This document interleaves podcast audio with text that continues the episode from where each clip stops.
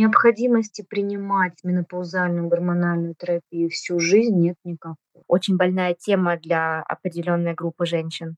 В менопаузальном периоде все делать впервые очень сложно. И midlife – это как раз-таки 45-50 лет. Триада витаминов, которые, в принципе, в рационе каждой женщины должны быть всегда.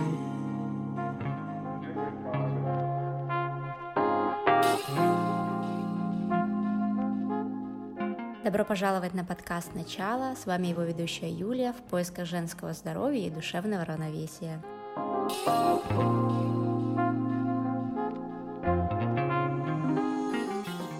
Сегодня у нас в гостях Елена Чучаева, врач интегративной медицины, гинеколог, эндокринолог. Елена, вы в этой профессии уже около 15 лет. Скажите, изменился ли за это время подход к лечению? Наверное, даже лечение — это неправильное слово, а скорее к поддержке женщины во время гормональных изменений после 40, то есть уже в период переменопаузы и менопаузы. Здравствуйте, Юля. Здравствуйте, уважаемые слушатели наши. 15 лет я занимаюсь очень любимой своей профессией, благодарю своих родителей, Бога за то, что предоставили мне возможность помогать женщинам, ну и в частности прекрасной половине человечества. Подход изменился за 15 лет не только в медицине к заместительной или, как правильно говорить, менопаузальной гормональной терапии, потому что очень много произошло за 15 лет в медицине, много открытий. Сами врачи стали более углубленно относиться к данной тематике. Изменились взгляды самих женщин на их образ жизни, появилось желание изменить модификацию образа жизни. Вот это все, плюс более углубленное изучение женского организма как одну целостную систему, оно позволило нам говорить в этом прекрасном женском возрасте не только о таблетированных менопаузальных препаратах, но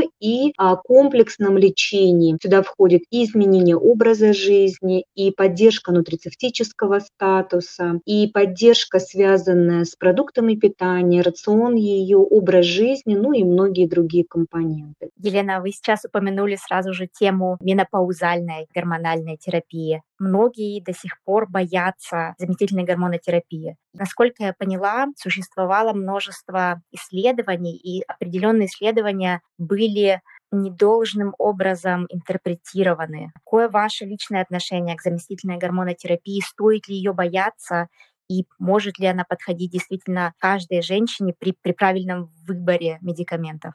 Согласна, Юль, с вами абсолютно, что у нас очень стойко сформировавшиеся стереотипы по поводу заместительной гормональной, либо, как принято говорить, менопаузальной гормональной терапии. Они сформировались, они укоренились в жизни каждой женщины. Мое мнение относительно менопаузальной гормональной терапии очень уважительное к данной группе препаратов, но осторожное. Проявляется это тем, что перед любым назначением, любого самого замечательного препарата пациентка обязана пройти определенное обследование. Это обследование поможет и доктору, и самой пациентке подобрать индивидуально для нее подходящую менопаузальную гормональную терапию, которая в первую очередь не навредит, во вторую очередь поможет и в третью очередь изменит мнение женщины о менопаузальной гормональной терапии. Потому что а, целью самой менопаузальной гормональной терапии является адекватная фармакологическая замена гормонов женских половых. От этого, наверное, произошло изменение, связанное с... Вот раньше мы говорили о заместительной гормональной терапии, теперь мы немножечко термин поменяли, потому что полностью заменить женские половые гормоны, давая пациентке извне препараты, невозможно. Поэтому вот решили более грамотно термин поменять. Почему этот стереотип сложился, Юль, вы совершенно правильно сказали. Скорее всего, информация от 2002 года, когда проводилось большое ретроспективное исследование, и которое, к сожалению, было досрочно завершено, потому что ученые того времени стали говорить о влиянии рака молочной железы у пациенток, увеличение, вернее, процента заболеваемости раком молочной железы у пациенток на фоне менопаузальной гормональной терапии. Это было исследование досрочно прекращено, и вот этот сложившийся с того времени стереотип, к сожалению, как бы до нас нашего настоящего времени он продолжает существовать. Но при проведении данного обследования не были учтены очень большое количество факторов. Было неправильно интерпретировано, что эти препараты вызывают рак молочной железы. И в настоящее время нет ни одного убедительного исследования научного, говорящего о прямой взаимосвязи рака молочной железы и менопаузальной гормональной терапии. И наоборот, есть большое количество исследований, которые говорят о том, что своевременное назначение заместительной гормональной терапии у женщин с дефицитом эстрогенов, оно практически полностью купирует все климактерические симптомы и предотвращает большое количество урогенитальных расстройств и большое количество осложнений, которые, к сожалению, сопутствуют женщине вот в этот красивый, прекрасный ее возраст. Вот. Но здесь имеет большое значение, что безопасность менопаузальной гормональной терапии, она определяется именно выбором выбора типа и дозы гормональных препаратов, входящих в состав этой группы. Поэтому, милые, дорогие, любимые женщины, бояться менопаузальной гормональной терапии не стоит. Вы в том прекрасном возрасте, когда я всегда своим пациенткам на приеме говорю, и, как правило, это та группа пациенток, которые достигли определенного социального положения, у которых уже взрослые дети, остается только жить, как говорится, для себя и радоваться жизни. И вот здесь наступает то состояние организма, которое мешает ей радоваться этой жизни. Поэтому не бойтесь наступления этого физиологического периода в вашей жизни, так как любовь к себе и грамотный подход со стороны вашего врача, они творят чудеса. Почему у одних женщин этот период может проходить довольно бессимптомно, других это может быть симптоматика годами. И причем такая симптоматика, которая ну, действительно портит жизнь, портит отношения в семье и сказывается на физическом и эмоциональном благополучии женщины.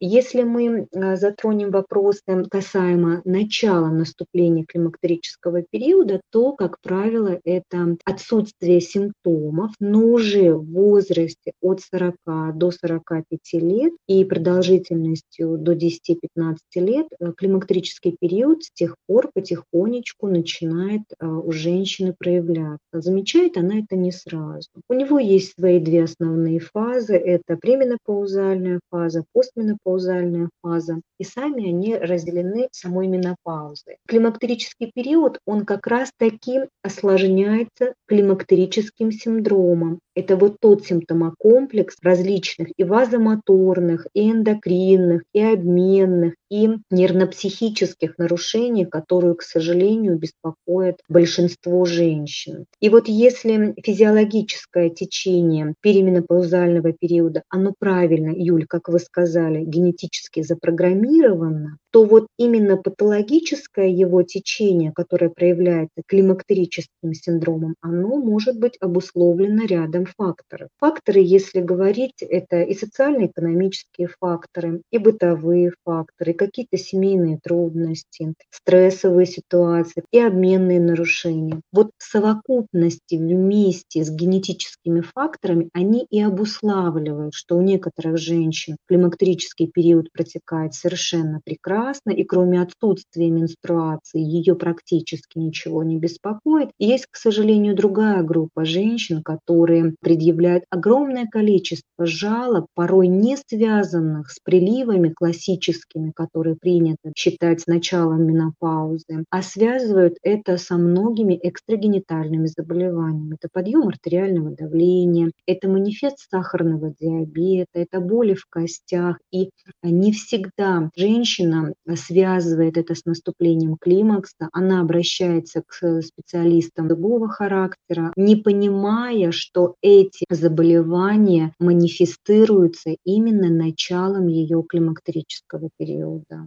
Если в этом случае какой-то риск, когда женщина начнет лечить симптоматику, то есть определенную симптоматику, которая связана как раз-таки с гормональными изменениями, вместо того, чтобы уделять внимание своему гормональному фону. Риски существуют, Юль, даже на моем приеме они, когда приходят пациентки. Благо, грамотные специалисты, терапевты, эндокринологи, травматологи, заподозрив у женщины основное заболевание, такое как климактерический синдром, просят ее обратиться к гинекологу и получить у него консультацию. Но это, к сожалению, встречается нечасто, и чаще всего они тратят это драгоценное время у специалистов другого характера. Они получают симптоматическую терапию, такую как, допустим, коррекция артериального давления без коррекции дефицита эстрогена. Это коррекция высокого уровня глюкозы в крови, да, проявление сахарного диабета, также без коррекции дефицита эстрогенов. И вот это потерянное для нас время, оно приводит к тому, что пациентка приходит только спустя много лет после начала климактерического синдрома, и назначение ей менопаузальной гормональной терапии становится неэффективным. И в таких случаях мы только пациентке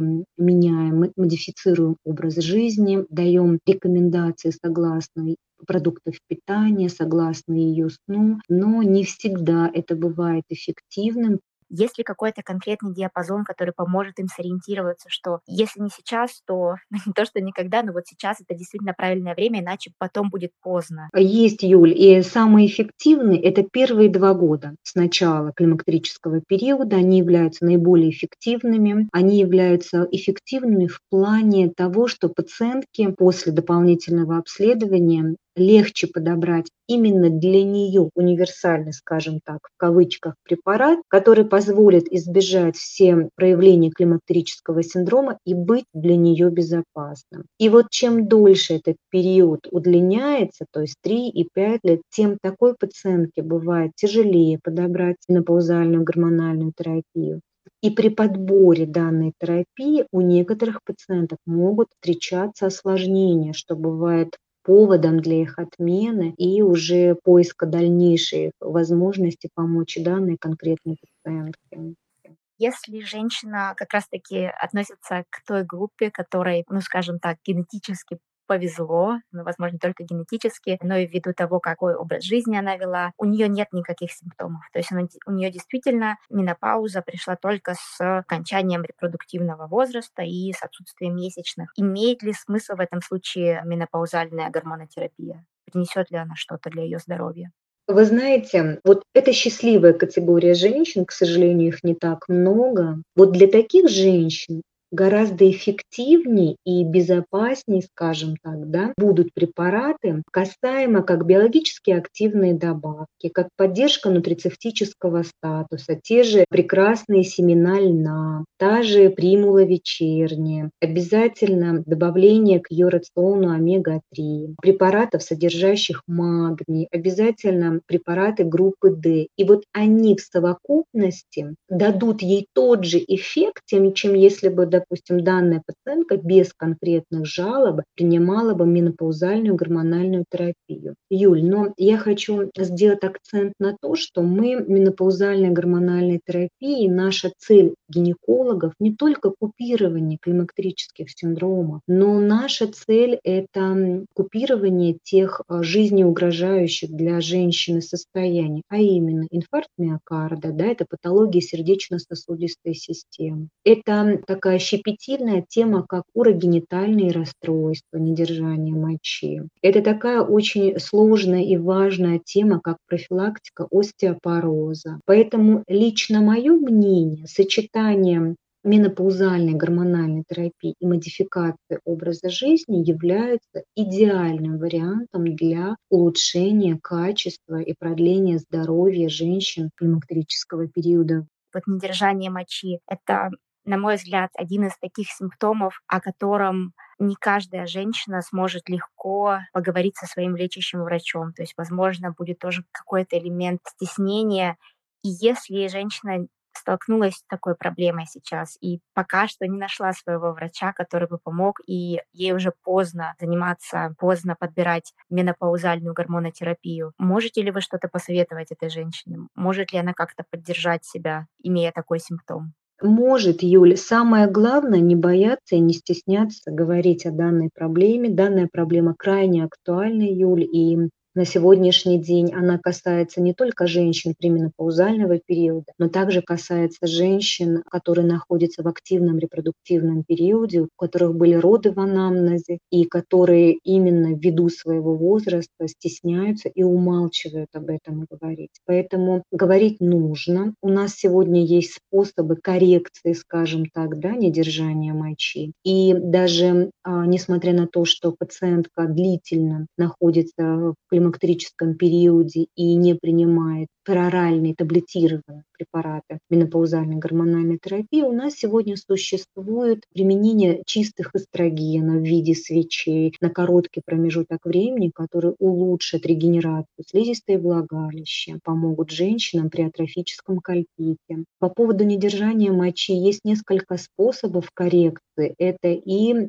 лазерные, безоперационные методики, которые позволяют пациентке выработать свой собственный коллаген во влагалище и тем самым безопасно, а, безболезненно забыть вот эту проблему, связанную с недержанием мочи. Очень актуальная процедура, она выполняется три раза минимум, есть свои противопоказания, но в основном показаниях как раз-таки вот коррекция недержания мочи. Причем методика, она крайне безболезненная болезненная, она не требует после проведения данной методики каких-то дополнительных мероприятий. То есть пациентка выполнила лазерную процедуру и от гинеколога вышла и дальше как бы продолжает заниматься намеченными делами на этот день применение объемообразующих препаратов, филлеров, в составе которых входит гиалуроновая кислота, которая создает определенный объем и механически помогает с данной проблемой недержания мочи. Вот, но универсальных методик нет, да, скажем так, Юли. Вот они все имеют определенную временную давность, спустя которой приходится повторять процедуры заново. Но еще раз хочу оговориться, только комплайнс самой пациентки и гинеколога дадут нам потрясающий результат. Что это означает? Гинеколог применяет методики современные, которые сегодня используются в медицине, а со своей стороны пациент активно занимается модификацией образа жизни. Сюда входит коррекция веса. Самое главное, первое, с чего мы начинаем, коррекция тех продуктов питания, которые входят в рацион. Это и исключение легких углеводов, сахара, это и молочные продукты, это а, увеличение в рационе белковой пищи, мяса, это и применение активного масла МСТ, и топленое сливочное масло, на котором можно активно жарить или тушить, скажем так, все продукты питания. Очень интересная тема питания, которая тоже, наверное, начинает играть все более важную роль, когда мы приближаемся к этой фазе в жизни. Есть ли разница между рекомендациями по питанию до климактерического периода и после, потому что такие вещи, как сахар, уменьшение потребления глютена и молочных продуктов, это, в принципе, те вещи, которые, наверное, относятся к более здоровому питанию для человека любого возраста. Или я неправильно осведомлена? Нет, Юль, совершенно верно говорите. Есть определенные рекомендации для женщин менопаузального периода, но мой личный опыт, Юль, говорит о том, что если пациентка до менопаузы старается соблюдать вот этот стандарт, скажем так, продуктов питания правильных, то в менопаузальном периоде ей гораздо легче этот период переносить, потому что это формируется, скажем так, правильная привычка. В менопаузальном периоде все делать впервые очень сложно. Я имею в виду отказаться от углеводов, если ты до менопаузы их активно употреблял, отказаться от молочных продуктов питания, от глютена и так далее. Или наоборот, заняться спортом впервые, да, при нарушении жирового обмена первой или второй степени. Поэтому сам менопаузальный период не является чем-то совершенно новым в ее жизни, а просто является плавным продолжением репродуктивного периода. Это вот такое лично мое мнение. А если женщина, в принципе, вела довольно здоровый образ жизни, движение для нее не вновь, и в этом случае имеет ли смысл с определенного момента подключать какие-то БАДы? То есть вы говорили о том, что даже если бессимптомно, возможно, имеет смысл обратить каждой женщине внимание на магний, на витамин D. Есть ли вот из этого списка вещи, которые, в принципе, даже без сдачи каких-то анализов имеет смысл обратить внимание каждой женщине вот после 45 лет, например, или даже раньше? Вообще, Юль, всегда потому что есть смысл обратить внимание активно употреблять в своем рационе. Связано это со многими факторами, которые, к сожалению, ни врачами, ни пациентами не контролируются. Это качество употребляемых продуктов. Тоже мясо белковое, говядины, которые мы активно рекомендуем своим пациентам употреблять. За качество данных продуктов кто из нас не несет ответственности. Поэтому в любом случае дефицит вот тех важнейших микроэлементов, элементов, это и омеги, и цинка, и магния, и витамина D, и витамина Е, он уже начинает пациентку беспокоить даже в репродуктивном возрасте.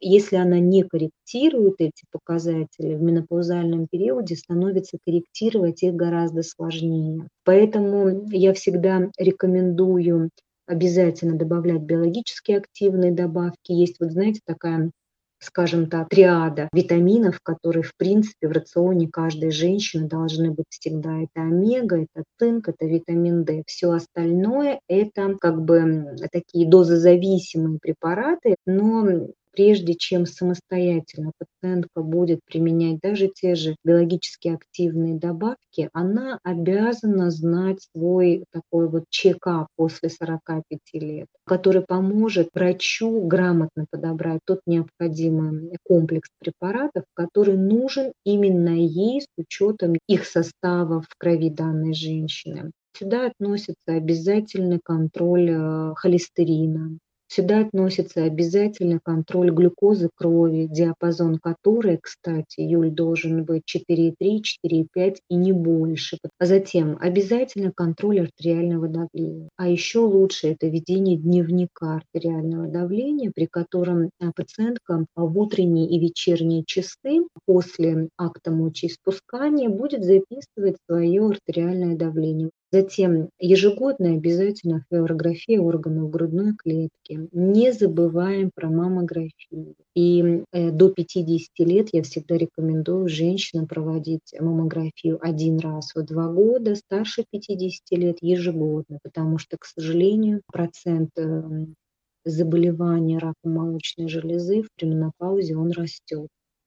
Затем проведение денситометрии. Да, это такое рентгенологическое исследование, которое позволяет нам определить плотность костной ткани. А, как известно, плотность кости, она уменьшается с возрастом и напрямую взаимосвязана с уровнем эстрогена. Поэтому поможет это врачу предотвратить ранний остеопороз и избавить женщину от огромного количества проблем. Проведение гастроскопии один раз в два года, проведение колоноскопии один раз в день, ну и, конечно же, ежегодное обследование у гинеколога. На своих приемах я всегда стандартно рекомендую при любых жалобах, с которыми ко мне пришли пациентки и репродуктивного, и пременопаузального периода, сдать общий анализ крови, сдать ферритин, сдать железо, сдать ТТГ, цинк, витамин D и в идеале индекс а, омега. Вот. И проведение обязательно ежегодного цитологического исследования соскоб с шейки матки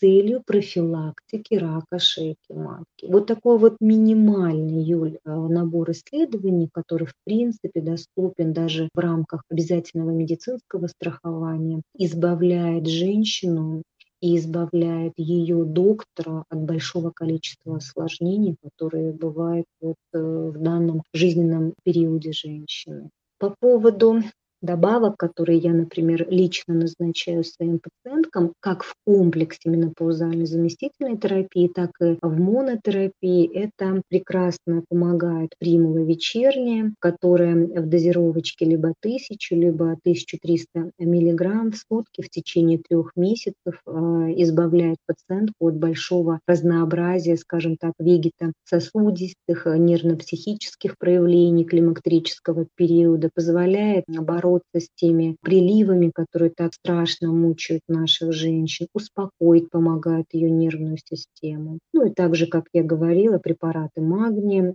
препараты витамина D. Вот хочу немножечко оговориться, что витамин D а, является гормоном дозозависимым. Поэтому, милые женщины, очень распространенная а, практика, когда вы принимаете самостоятельно витамин D, рекомендации соседки, родственницы и так далее, не зная свой уровень его по крови. Это является категорически неправильным, потому что как бы мы его не любили и как бы мы не понимали, что он участвует практически в 700 реакциях нашего организма, он в больших дозах является токсичным. Гепатотоксичным, влияет на печень. Поэтому прежде чем самостоятельно назначать себе витамин D, вы должны знать концентрацию его по крови. Как вы относитесь к антидепрессантам, потому что один из симптомов, с которым может столкнуться женщина во время климактерического периода, это тревожность, депрессии, панические атаки один из таких, наверное, очень простых или распространенных способов борьбы будет антидепрессанты. Особенно если женщина сейчас только входит в эту новую фазу жизни и еще не знает, что вот эти вот изменения психоэмоционального фона связаны не со стрессом, не с какими-то ее изменениями психоэмоциональными, да, а это происходит именно на фоне гормональной перестройки организма. Могут ли помочь антидепрессанты в этом случае или лучше именно работать со стабилизацией гормонального фона? Юль, антидепрессанты – это серьезная группа препаратов, которые назначают квалифицированные специалисты из другой области. Но антидепрессанты не являются способом лечения пациента, как вы правильно перечислили, с паническими атаками, с депрессиями и так далее. Это отсрочка времени, на этапе которого пациентка чувствует мнимое облегчение. Я как бы, скажем так, оставлю этот вопрос на мнение психотерапевтов или психиатров, но свое мнение хочу сказать. Все мои такие осуждения, они основаны не только на литературных данных, которые активно, ежедневно я читаю, но они основаны даже в большей степени на своем опыте. Вот достаточно исключить глютен из рациона, так как он является сложным для переваривания белком, Юль, и куда девались панические атаки? Это первое. Второе. Достаточно откорректировать уровень железа и ферритина и куда девались панические атаки. Поэтому вы затронули очень такую важную, распространенную, актуальную тему, на которую я просто хочу сказать, милые женщины, ни в коем случае самостоятельно эту группу препаратов себе не назначать. Это первое. Старайтесь с этими жалобами обращаться и к гинекологу тоже, потому что всегда держите в голове информацию, что все жалобы такого спектра расстройства психологического, они напрямую коррелируют с уровнем вашего гормона эстрогена. И вот восполнение гормона эстрогена той же менопаузальной гормональной терапии избавит вас от э, приема антидепрессантов. Получается, если в данный момент будет правильно подобрана менопаузальная гормонотерапия, то даже такие расстройства, которые женщина, возможно, не связывала да, с а, изменением гормонального фона, тоже могут отпустить. Совершенно верно, Юль. Если женщине подбирается правильная менопаузальная гормонотерапия, она должна будет принимать ее всю свою жизнь или это только во время стабилизации вот этого вот гормонального перехода в новую фазу?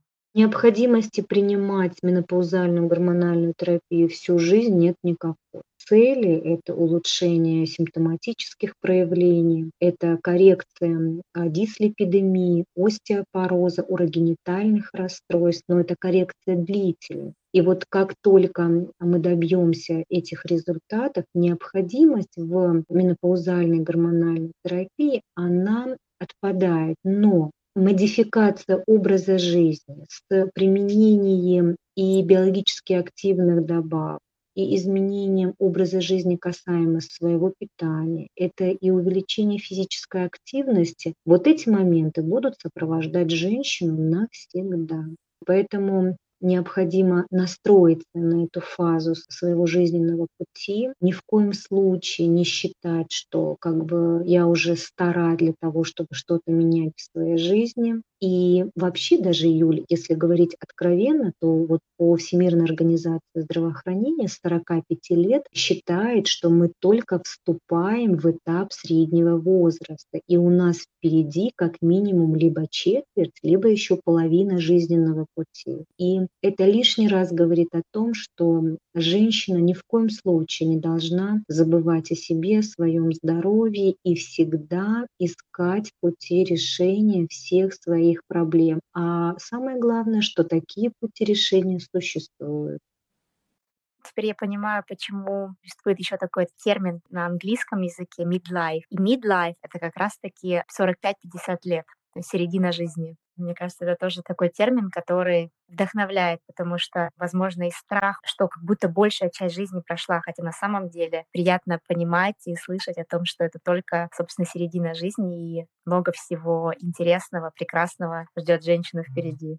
Согласна с вами полностью, Юль. Самое главное — донести до каждой женщины, чтобы она приняла вот этот период, этап в своей жизни и обязательно для улучшения качества жизни предпринимала какие-то шаги, попытки. А мы, врачи, со своей стороны, будем активно ей в этом помогать, потому что у нас есть на сегодня большой арсенал всего и фармакологической поддержки, и немедикаментозной поддержки, и даже плацентарной поддержки с таким прекрасным препаратом, как Мелсман, который я неоднократно всегда о нем говорю. Это такая, знаете, моя любовь. Э, японский препарат, который является чистейшим плацентарным препаратом, который не содержит в своем составе ни биологически активных добавок, ни каких-то даже витаминотерапий, каких-то факторов активных, а это просто удачно подобранный состав аминокислот, который как раз-таки на территории Российской Федерации зарегистрирован как препарат для лечения климактерического синдрома. И в своей практике я вижу потрясающие результаты результаты. Более того, на сегодняшний день использование Мелсмана у женщин как раз-таки вот с ранним, скажем так, истощением яичников, оно является очень э, эффективным способом поддержать ее репродуктивный потенциал. А раннее истощение яичников — это тоже своего рода ранний климакс. А что может вообще спровоцировать ранний климакс? Это, наверное, тоже такая очень, очень больная тема для определенной группы женщин. Абсолютно правильно, Юль. Она очень болезненна тем, что ко мне на прием приходят пациентки, которые в возрасте 30-38-40 лет ввиду определенных жизненных обстоятельств еще не успели завершить свою репродуктивную функцию, родить либо одного ребенка не успели, успели, либо родить второго ребеночка не успели. И вот это такая, на мой взгляд, трагедия жизни, которая сопровождается истощением авариального резерва, ранним истощением, да, и побуждает женщину предпринимать необходимые меры. По поводу причин раннего истощения. В последнее время гинекологи, я думаю, что всего мира столкнулись с этой проблемой, потому что процент больных женщин с преждевременным истощением яичников, он очень сильно возрос выдвигают множество теорий, э, причин для этого. Но, как знаете, когда есть очень много причин, как правило, это говорит о том, что достоверной причины нет ни одной. Это, естественно, и тот экологический фактор, в котором мы находимся. Это и а, добавление ГМО к продуктам питания, это и фастфуды, это весь вот тот наш э, привычный рацион питания, который сегодня существует, плюс стрессовые факторы, жить в мегаполисе и так далее, плюс а, несколько абортов в анамнезе у женщин, плюс плохой генетический фон очень часто проявляется. Вот эти все причины, они приводят к тому, что сегодня женщина в возрасте 35 плюс нуждается в той же менопаузальной гормональной терапии для того, чтобы продлить свою молодость, поддержать свой репродуктивный потенциал и, наконец-то, осуществить свою мечту к, к материнству. Очень актуальная тема, Юль. Благо, пациентки даже обращаются еще до того, как они планируют беременность, потому что, слава богу, в последнее время тенденция, когда становится модным для кого-то, для кого-то важным до обследоваться до планирования беременности, скажем так, заблаговременно. Это первая категория пациентов, которые, понимая, что есть определенные возрастные риски, начинают обследоваться до зачатия и выявляются эти моменты. Вторая категория пациентов, которые приходят с конкретными жалобами на нарушение менструального цикла, на укорочение менструального цикла, на уменьшение объема менструальной крови и многие другие жалобы, которые позволяют заподозрить у нее вот эти гормональные изменения. И сегодня есть очень доступные информативные методы выявления ранних эм, изменений в яичниках. Это сдача крови, гормональное исследование крови на второй-третий день от начала менструального цикла, натощак, желательно до 10 утра, когда происходит забор венозной крови на определение основных гормональных анализов. Это лютeinизирующий, фолликулостимулирующий гормон, это эстрадиол, это антимюллеров гормон. И вот соотношение этих анализов между собой плюс числовое значение гормонов позволяет гинекологу заподозрить раннее истощение яичника как раз-таки это именно та ситуация, Юль, когда пациентка по медицинским показаниям, а не по желанию, да, должна соблюдать э, рекомендации гинеколога, дабы реализовать свою репродуктивную функцию. И чем раньше она это сделает, тем э, будет более эффективно. Если женщина находится сейчас в среднем возрасте, когда обычно наступает менопауза, скажем, это 50-51 год, и она до этого очень долгое время принимала гормональные противозачаточные. И как раз-таки сейчас ежемесячные кровотечения имеют место быть, и при этом как бы нет никаких таких ярких, ярко выраженных симптомов менопаузы, которые, возможно, как раз-таки немножко вот купируют этими гормональными противозачаточными. В этом случае можно ли как-то, во-первых, определить наступление или приближение менопаузы, и вообще какой был бы правильный э, подход? Правильный ход действий был бы следующий. Это допить оральные контрацептивы, выждать один месяц после отмены оральных контрацептивов, дождаться своей собственной менструации, затем, так же, как я уже упомянула выше, на второй-третий день сдать эстрадиол, ФСГ, лютеинизирующий гормон, с результатом анализа прийти к гинекологу, и тогда гинеколог сможет спрогнозировать приблизительные сроки наступления менопаузального периода. А кроме этих анализов, как я уже говорила, сдать анализы касаемо содержания ферритина, витамина D, магния, цинка, обязательно дополнить модификацию образа жизни вот этими добавочками. И с учетом результата анализа гормонального крови уже сам гинеколог индивидуально будет э, решать, когда и какую менопаузальную гормональную терапию назначать есть ли вообще риски для этой женщины? То есть если она не чувствует, с одной стороны, никаких симптомов, и при этом просто исходя из своего возраста подозревает, что, возможно, скоро наступление менопаузы, имеет ли ей смысл останавливать прием оральных контрацептивов? Имеет полный смысл, потому что в данном конкретном случае своего действия оральные контрацептивы никак ну, не будут оказывать, а в некоторых случаях могут ей и навредить. Поэтому имеет смысл отказаться от оральных контрацептивов и дальше уже заниматься подбором, либо получать информацию о необходимости приема менопаузальной гормональной терапии.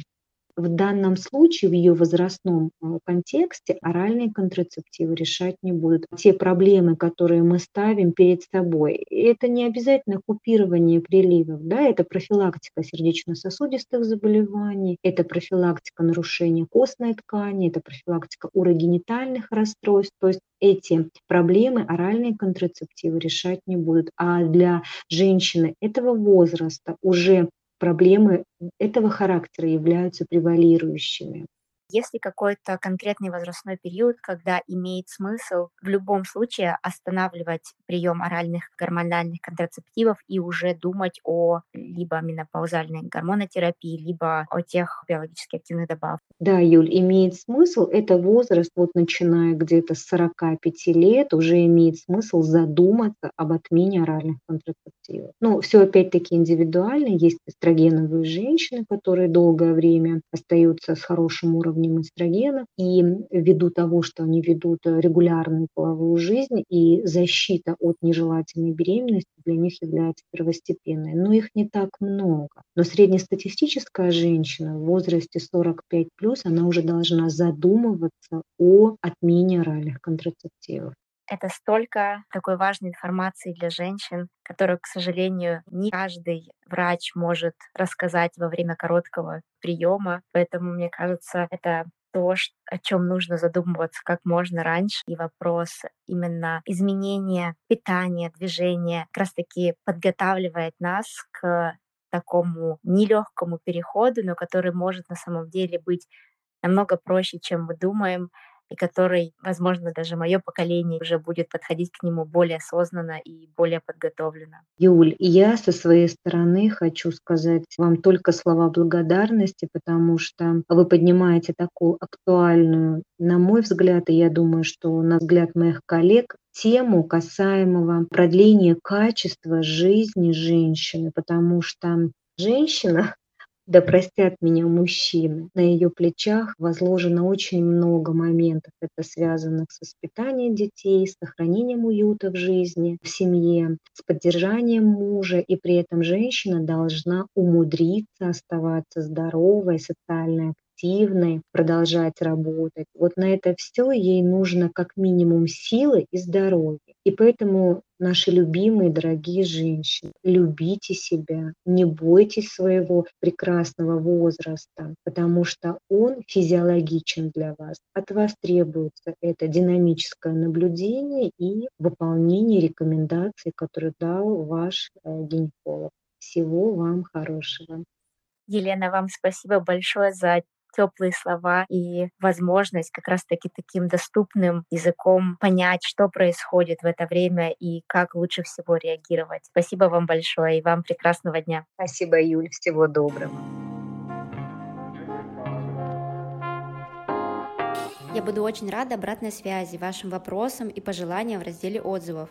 Если вам понравился наш подкаст и у вас есть родственницы или подруги, кому он может быть полезен, пожалуйста, поделитесь. На подкасте «Начало» мы обсуждаем различные подходы, истории и мнения относительно поддержания физического и психоэмоционального здоровья. Мы не даем конкретных рекомендаций, мы не знаем конкретно вашей истории, поэтому перед тем, как внедрять услышанное в свою жизнь, изучите эту тему подробнее сами и при необходимости проконсультируйтесь со своим лечащим врачом. Будьте здоровы!